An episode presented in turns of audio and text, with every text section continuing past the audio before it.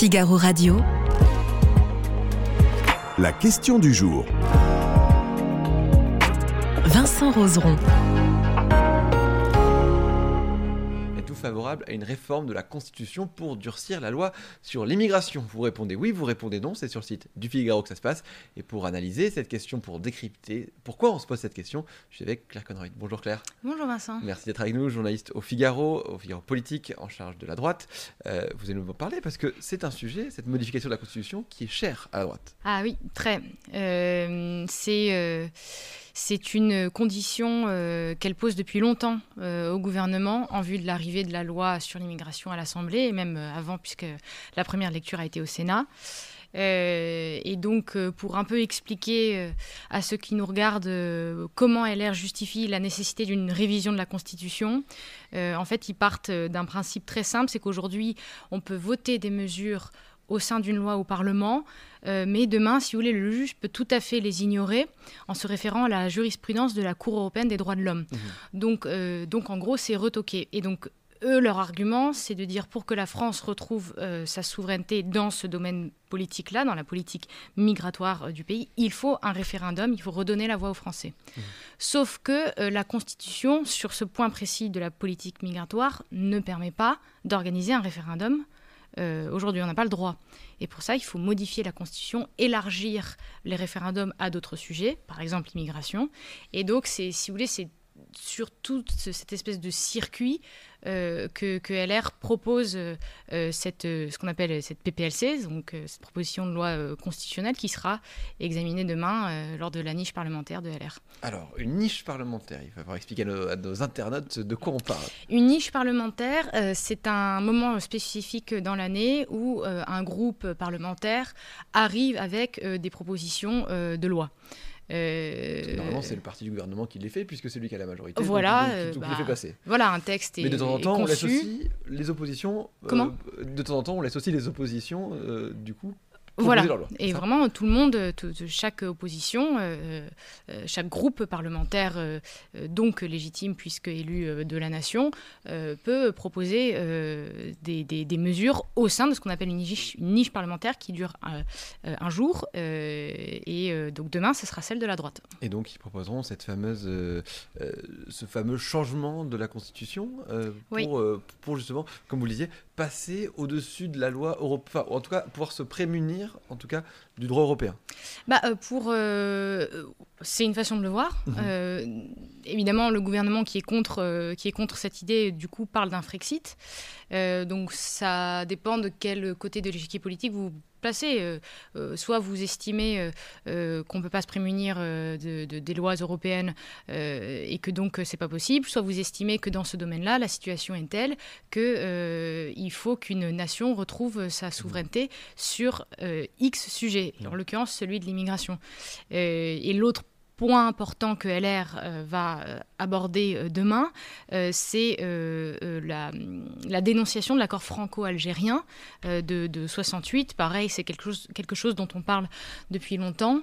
avec plusieurs arguments. Ils estiment qu'aujourd'hui, LR estime aujourd'hui que, ces- cet accord est obsolète, surtout au vu de la situation migratoire. Et ils avancent aussi l'argument que la loi Darmanin, au vu de cet accord, ne s'appliquerait pas à l'Algérie.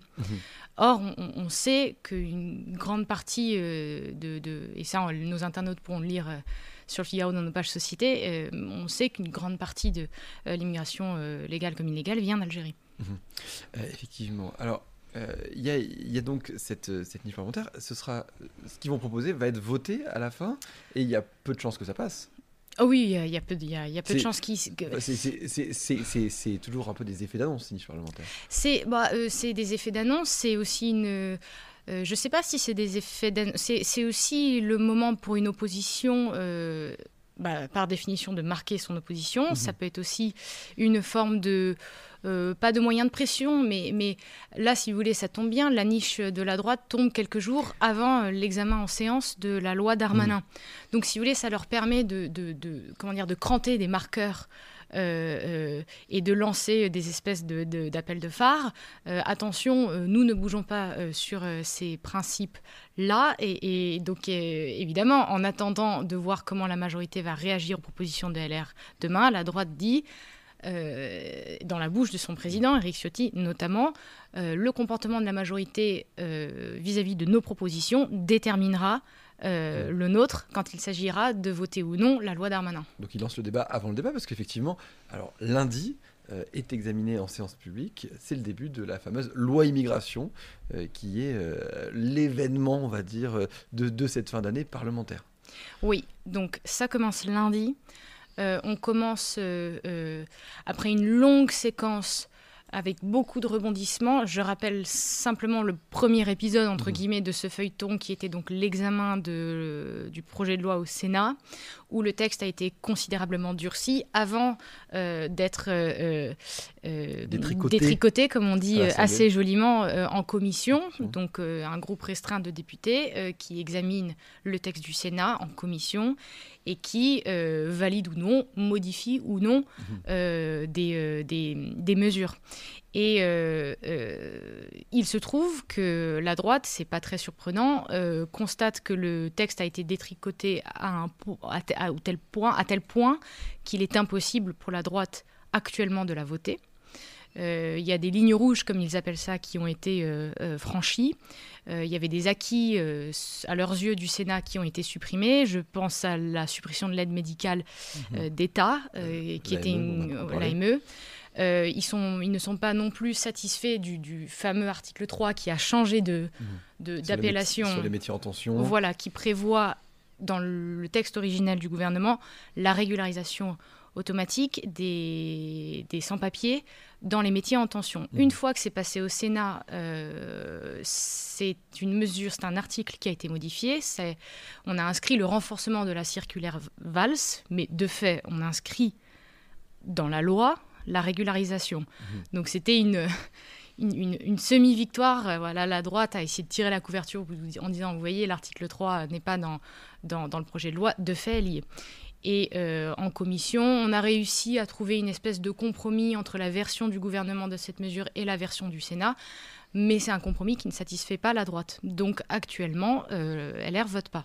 En grande majorité. En grande majorité, puisque c'est toujours la question de savoir si le groupe va être uni. Mais si LR vote pas, alors que euh, le gouvernement et Gérald Darmanin voulaient tout de même que, pour faire passer cette loi, ils ont besoin de, LR justement. Oui, LR va être le point de bascule. Euh, parce que euh, il est très clair qu'a priori la coalition de gauche, donc la Nupes, ne la votera pas, mhm. ce qui n'est pas surprenant. Le RN, donc le Rassemblement national, a récemment dit qu'il ne la voterait pas. Euh, dans le petit groupe Lyot, qui est un peu le groupe euh, des députés indépendantistes, indépendants, pardon, que que chacun s'arrache euh, depuis, depuis quelques jours pour essayer de grappiller des voix. Voilà, mais c'est déjà, ils sont très peu. Je sais plus, je crois qu'ils sont 12. Je, ne sais plus exactement le chiffre. Et puis, c'est difficile de, de, savoir s'il y aura autant de, de, oui.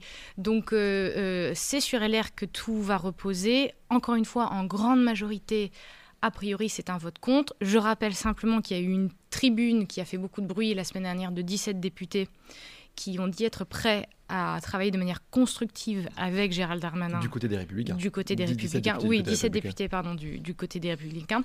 Mais euh, euh, même là, il y en a certains qui disent euh, voilà, moi j'allais vers une abstention. et vu le texte qui sort de mmh. Euh, qui, est un texte qui satisfait la gauche de la majorité, même certains de ces députés disent je ne la vote pas. Mhm. Donc a priori, euh, c'est mal barré. Alors comment ça se termine? Gérald Darmanin voulait, euh, veut à tout prix éviter le 49-3. Elisabeth Borne n'aurait pas de mal à le. Donc là, ça sera un autre sujet. Ce sera qui entre Darmanin et Elisabeth Borne Oui, parce que pour, Darmanin, il y, y, a un enjeu à trouver une majorité. Elisabeth Borne a demandé à Gérald Darmanin de trouver une majorité, et finalement, cette majorité, elle n'apparaît pas, elle ne se fait pas. Et alors, il y a un article que vous pouvez retrouver sur le site du Figaro de, de, Wally Bordas, qui était dans, dans, nos pages du jour, et qui, comptabiliser un peu chacun et qui disait que même dans le plus favorable des cas, le compte n'y est pas. Ça passe pas.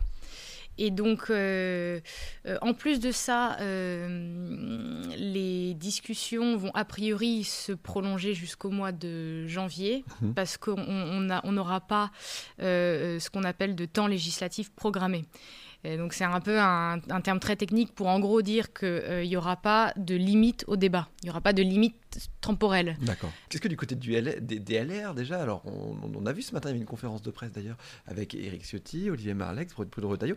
Est-ce qu'ils sont tous sur la même ligne? Oui, ils sont, ils sont sur la même ligne. Après, il y a des ils sont sur la même ligne euh, si on considère que celle-ci est, la suivante. On ne vote pas le, texte dans mmh. sa forme actuelle. Euh, après, il y a des petites dissensions sur. Il y en a qui pourraient euh, craquer avant les autres, c'est ça? Bah, Si vous voulez, il y a des petites. Il y a des manières de faire, mais, mais qui reposent sur le titre de chacun. Mhm. donc. Olivier Marlex, dont on connaît la franche opposition à, a priori tout ce qui vient d'Emmanuel Macron, pourrait pousser un, cran plus loin. Euh, euh, Éric Ciotti, euh, c'est quelqu'un qui est jamais définitif. Hmm. C'est quelqu'un qui n'aura jamais, si vous voulez, dans la sphère médiatique, hmm. un mot définitif. Il hmm. est, c'est, quelqu'un de très malin qui va essayer de. Et, il va pas dire nous ne voterons jamais cette, loi. Il va toujours laisser la porte ouverte selon ce que. Ah bah, ce matin, il a dit on ne votera pas cette loi. Oui, en l'état actuel des choses. En l'état actuel des choses. Donc, mais, mais, je, mais il faut juste dézoomer un petit peu. Mhm. Euh, l'immigration est un thème traditionnellement préempté par la droite. Vous ne pouvez pas, après avoir soutenu tacitement ou pas, parce que c'était une alliance de, circonstances, la réforme des retraites quand vous êtes à droite, et soutenir la loi sur l'immigration. Parce que dans ce cas-là, vous n'êtes pas dans l'opposition, mhm. vous êtes dans la majorité. Effectivement, parce qu'il y, euh, y, a aussi ça qui joue, c'est un marqueur, c'est un, pour eux, c'est finalement un avenir politique qui joue euh, du, côté des LR.